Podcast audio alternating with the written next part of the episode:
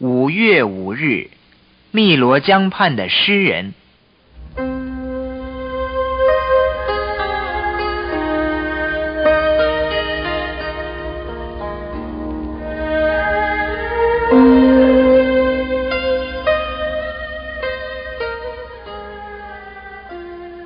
小朋友，今天是端午节，妈妈有没有包香喷喷的粽子给你吃呢？你有没有去看热闹的划龙船比赛呢？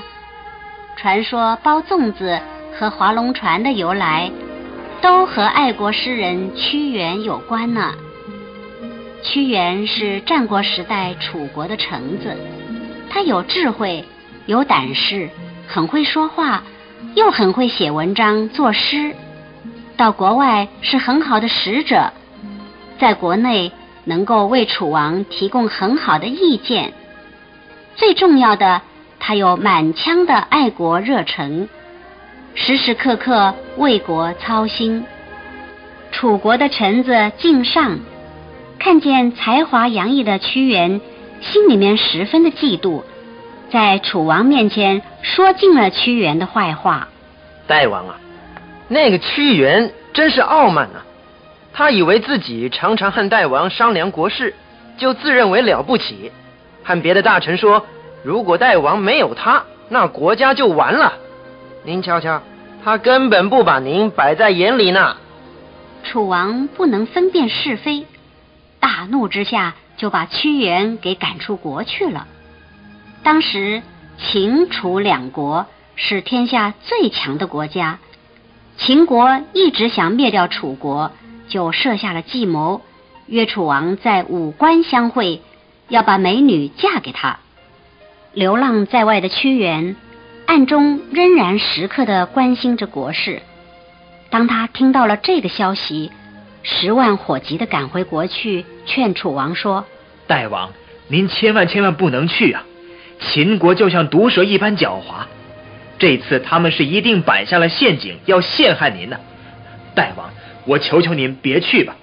楚王斜眼瞧了瞧屈原，用鼻子哼了一声，甩甩袖子叫他退下，根本不理睬屈原的劝告。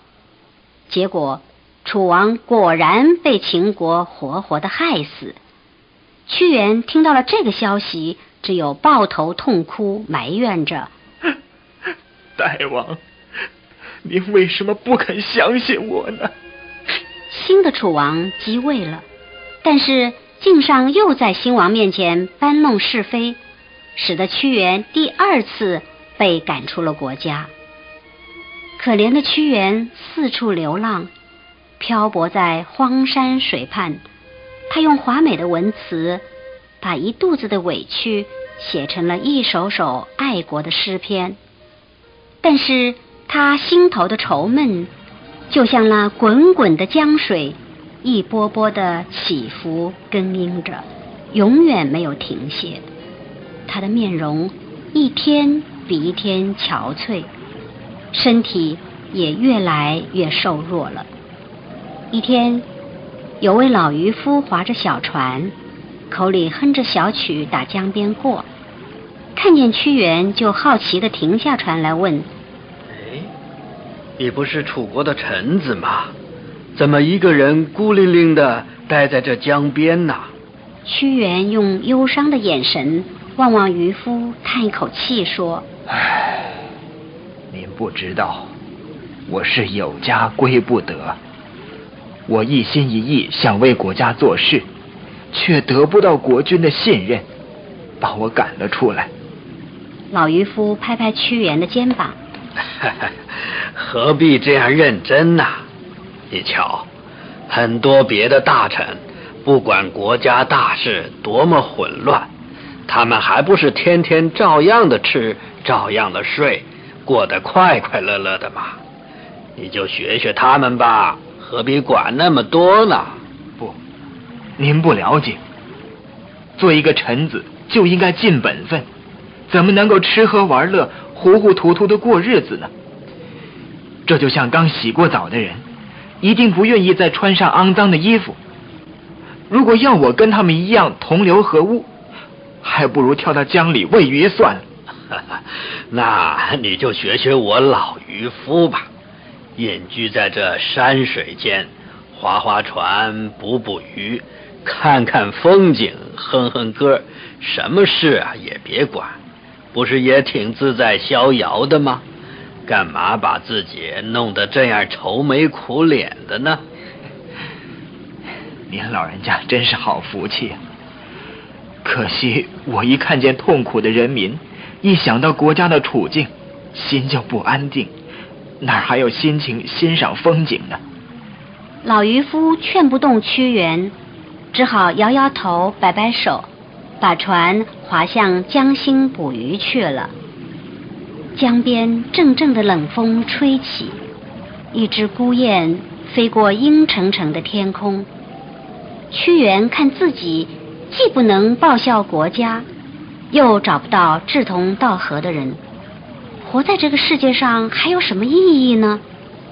就悲痛地抱起了大石头，往汨罗江一跳。江边层层的水花飞起，溅落。